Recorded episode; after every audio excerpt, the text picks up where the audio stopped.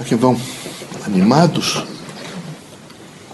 O espírita, por ser evangelista novo, ele tem que estar absolutamente consciente da sua responsabilidade de saber viver e sofrer as suas convicções. É difícil viver e sofrer as convicções? Muito difícil, mas necessário. Vejam, o trânsito terreno é pequeno, muito pequeno. É interessante que mesmo os espíritas estão muito apegados continuamente a um nível de materialidade, um nível físico, um nível de corpo, corporidade, não é? um nível de pensamento e corpo, e são rapidamente envolvidos com uma ordem, por exemplo, sexual, é uma preocupação sexual. Ou então alguns de vocês têm uma preocupação, as mulheres, algumas, de ficar sozinha, sozinho. Eu acho que quem realmente vive a força da fé em Deus não é sozinho nunca. Nunca sozinho. E é preciso entender que Deus não erra nunca. E que Ele tem uma proposta a cada um de nós. E que nós precisamos entender e decodificar essa proposta da melhor forma possível, em uma linha de dignidade, de esperança, de fraternidade, de luz e de prestação de serviço ao próximo. Como a, a vida da Terra é extremamente complexa, é complexa. Veja, os nove meses para reencarnar é de uma complexidade extraordinária. Ali já se está aprendendo muito. Os sentimentos da mãe, os sentimentos do pai, às vezes briga, crise em casa, não é? problema de terapia, é tudo muito difícil. Aí reencarna. Reencarnar vai ter que, nos primeiros anos, aprender devagar, é? se sustentar, sustentar o corpo, aprender a se alimentar. Não é fácil o período, mas necessário e com um, um, um chamado, uma chamada compreensão e uma chamada dignidade de sustentabilidade. Aqui Deus dá sustentabilidade a todos. Seguido a isso, eu quero dizer uma coisa importante a vocês. O espírita teria que aprender todos os dias a fazer perguntas a ele mesmo. Veja, nós estamos falando em grandes faixas de mielina do saber, faixas de mielina do conhecimento no universo, faixas de, de mielina do bem, da fraternidade, mas a faixa do conhecimento, quando eu faço perguntas sinceras, eu imediatamente é como se eu fosse consultar bibliotecários que está registrado e eles vão me encaminhar. Então eu tenho que aprender a fazer perguntas. De manhã, vocês deveriam fazer pelo menos cinco perguntas. Quando levantasse, colocasse fora da cama as pernas, perguntasse a vocês mesmos: qual será meu objetivo hoje? Pense um pouco e repita qual será o meu objetivo hoje. Estou disposto a fazer o quê? O que é que eu vou realmente, nesse momento, né, me fortalecer para fazer. Segundo, eu tenho consciência da responsabilidade que todos os dias não é, devo realmente eh, exercer? Será que eu, eu não, não confundo um certo poder de fazer e uma autoridade? Será que eu, eu tenho realmente uma resposta para mim nessas condições todas? Pergunta e para um pouco para ver o que responderam. Pergunta e para, particularmente os espíritas que sabem que o processo intuitivo funciona. Repergunta outra vez. E vai reperguntando, para ver como é que as respostas vão chegar até vocês. Depois perguntar, eu amo, mas eu amo efetivamente? Ou é um, uma brincadeira que eu gosto de dizer aos outros, eu amo, eu estou amando? Porque quem não ama não se autoconhece, não se reconhece e tem muito pouco respeito por si mesmo. São essas pessoas são viciadas em sexo e que fazem um rol assim de procura precisam. Eles quase devem ter quase tem uma estatística para saber quem realmente eles dominaram. Isso é horrível. Amor é desprendimento. Então é preciso perguntar quem eu amo. E esperar que eu amo efetivamente. Mas eu tenho certeza que eu amo. Quem me ama? essa, essas relações humanas, a relação com a pessoa me ama? Será que me ama no mesmo estágio que eu estou amando?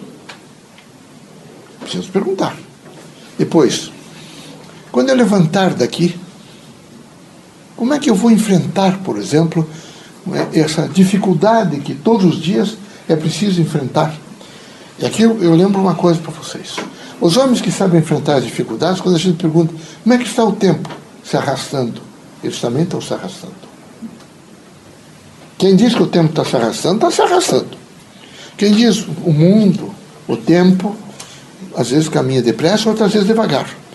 É um sujeito que tem juízo crítico e que tem metáforas é, constitutivas do bem. Então é preciso ver se vocês realmente estão, se, estão registrando em, vote, em vocês metáforas que são negativas, metáforas que são impeditivas, são aquelas que limitam os passos de vocês e limitam a inteligência. Então, feito isso, é? vocês devem terminar perguntando: eu tenho coragem de ajudar os outros? Será que eu tenho coragem de ajudar, de renunciar?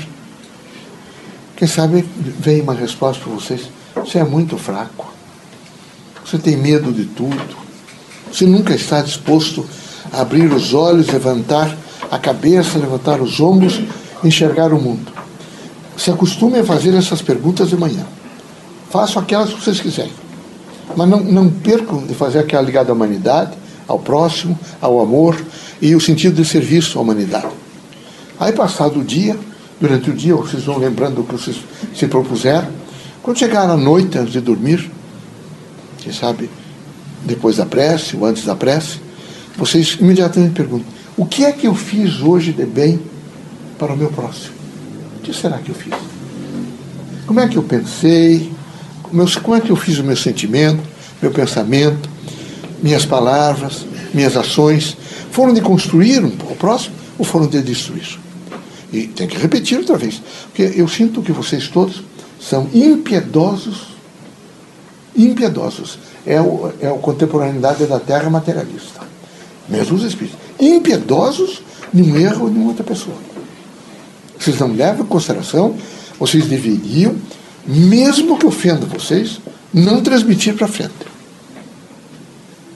Chega de sofrimento na terra. Não se faz comentário nenhum nas costas de ninguém. Nenhum. Então, eu estou contribuindo para a humanidade? Porque se eu, se eu for uma pessoa que eu tenho uma coceira no cérebro para falar mal dos outros, ou para dizer que alguém me traiu, ou para alguém fez essa coisa, eu sou muito fraco. Eu preciso realmente da aprovação daqueles que, coitado. Quer dizer, eu ainda sou alguém que, no, no subconsciente, eu me, me julgo, evidentemente, um sujeito que precisa do quê? Eu sou vítima. Eu me aceito como vítima. E eu preciso não me aceitar como vítima. Eu não sou vítima. Eu sou um agente de construção, um agente de transformação. Uma outra pergunta. Eu sei esperar? Será que eu sei esperar? Quem sabe digam vocês, não sabe. É impaciente. Então, pare um pouquinho e pergunte. Depois vem uma outra, uma outra pergunta. É? Como é que eu estou nesse momento tendo uma preocupação, por exemplo, com, com as coisas que estão próximas, próximas a mim? É uma preocupação de posse, inclusive de pessoas, posse de objetos, posse de casa, posse de bens materiais? Ou é um sentido de utilizar, dentro de uma, uma normativa, evidentemente, funcional, de consenso humano e até do universo. É preciso pensar. Lembrem sempre vocês que ninguém deve ser instrumento de satisfação para ninguém. Todo mundo deve ter a responsabilidade de uma interação positiva de dignidade.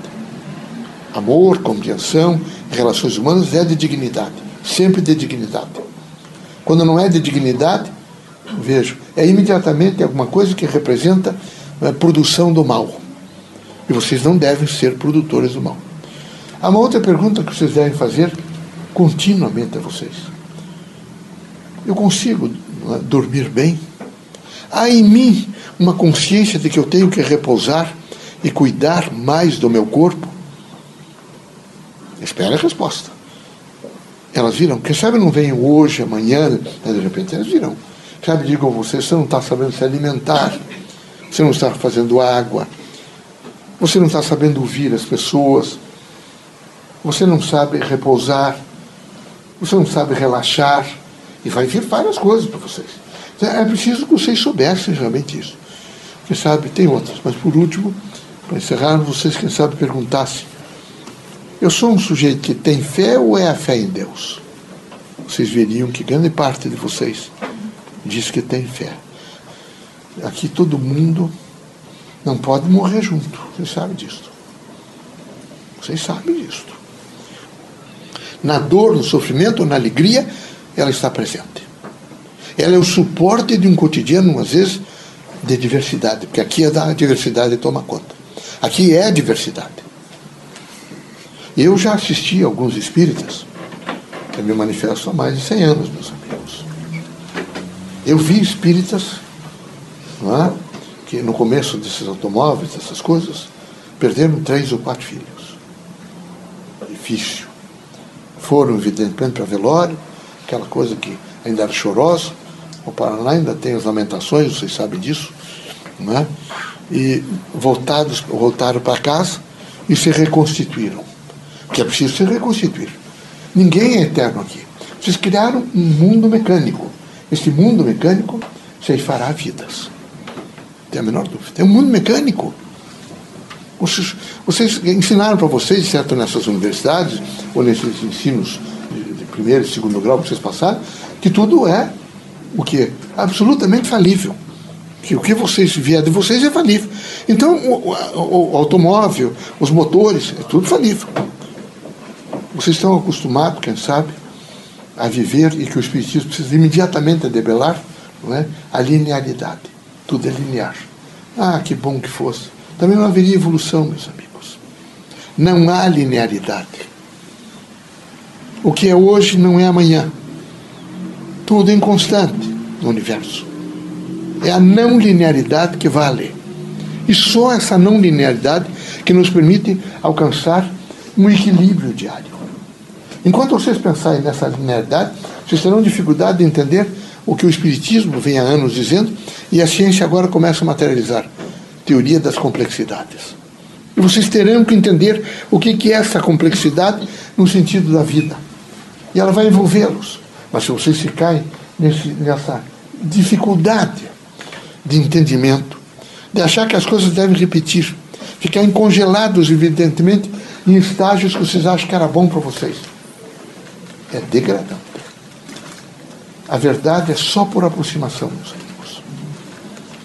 É como se vocês tivessem unhas grandes, os cientistas, e eles pusessem a mão e te, com um pedacinho da unha trouxessem um pouco da verdade.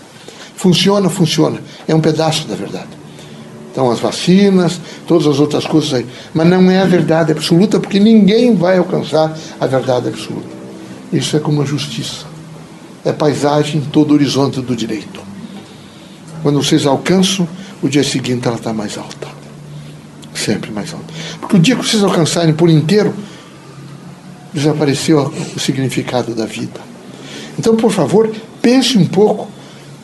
Veja, comecem a perguntar perguntar, a perguntar, a perguntar, muito mais. O centro espírita ensina a intuição, ensina todo um quadro não é, do campo mediúnico, com vários segmentos das faculdades mediúnicas. Uma delas, de fundamental importância, é o processo intuitivo. Procure entender que esse processo intuitivo, em face do campo elétrico, do momento magnético e da ordem, vai filtrar e trazer mensagens extremamente importantes para vocês vocês vão receber núcleos de verdade. Não é possível, porque é sempre possível, mas para isso é preciso ter prontidão. Vocês todos devem fazer a prontidão. A prontidão no exercício do bem, a prontidão no exercício da fé no Criador, a prontidão de olhar mais para essa natureza tão judiada, é? tão devastada por incúria humana. É preciso ganhar mais dinheiro, é preciso se impor. Isso tem levado a crises as mais devastadoras no mundo. Uma das crises devastadoras que vocês vão, infelizmente, ter que passar é a crise de que o poder está desvinculado da autoridade. Está difícil, meus amigos. Vocês estão vivendo uma fase onde ficou a autoridade lá embaixo e o poder aqui. E enquanto vocês fazem gestos de poder, vocês não têm autoridade. E a crise no mundo. Basta vocês olharem para os governos do mundo e vocês vão sentir que eles não, eles não estão juntos ao poder e à autoridade. às vezes fala-se disparatadamente, como se fosse autoridade, e distanciando-se do poder. Outras vezes fala-se em torno do poder, mas se tem autoridade nenhuma. Não sei se vocês entendem. E autoridade e poder é um binômio indissociável em religião, em artes, em ofício e em poder político, principalmente. Que Deus abençoe vocês, que Jesus os ilumine, que vocês sejam muito fortes para alcançar o estágio de ser a fé em Deus. Vocês tenham essa consciência missionária do bem. Que bom que a gente pudesse fazer caravanas, estou até pensando nisso. Nós temos um núcleo em Novo Cruzeiro. Está funcionando relativamente bem lá no interior de Minas Gerais, onde ainda tem barbeiro e tantas outras coisas. São pessoas muito simples, construíram um prédio grande, com sacrifício.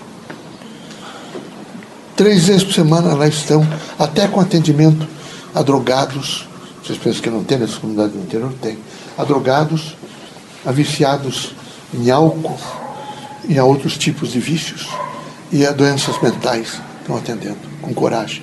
Eu fiquei pensando recentemente quem sabe para o futuro, a gente crie pequenos grupos que queiram eh, nos acompanhar nessa missão.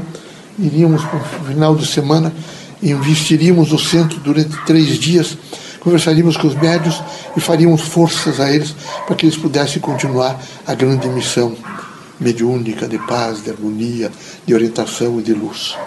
Seriam, não é, o quadro, evidentemente, de caravanas missionárias espíritas não há força maior do que a consciência de fazer bem aos outros. Nada. Quem sabe esses médicos bastante que vocês encontram, às vezes até com as mãos trêmulas, com dificuldades, evidentemente, do próprio exercício profissional. Vezes estão no, no, no, nos, é? nos consultórios e estão a atender os clínicos gerais que e se você perguntar, eles têm a consciência do bem eles acham que estão fazendo bem. Então é preciso que cada um de per si alcance essa consciência do bem e viva essa força da consciência do bem. Nada me tirará da força da consciência do bem. Deus seja conosco, Jesus os ilumine e que vocês tenham a força da memória para lembrar de espíritas dedicados ao bem. O Francisco Cândido Xavier, o Caiba Schutz, aqui o Abib o Olegário Buda, e tantos outros, meus amigos. Mas lembre por exemplo, o Chicuta Nogueira, a Mary, da federação, que ficou cuidando daquela Ruth Junqueira, aquela escola Ruth Junqueira. Não é? Pense um pouquinho. Pensem nessas pessoas boas que se dedicaram a essas frentes civilizatórias do bem através da, da doutrina dos Espíritos. Que vocês sejam agentes dessa extraordinária missão de abrir os olhos a quem com os olhos está fechado. Sejam felizes, tenham paz, harmonia.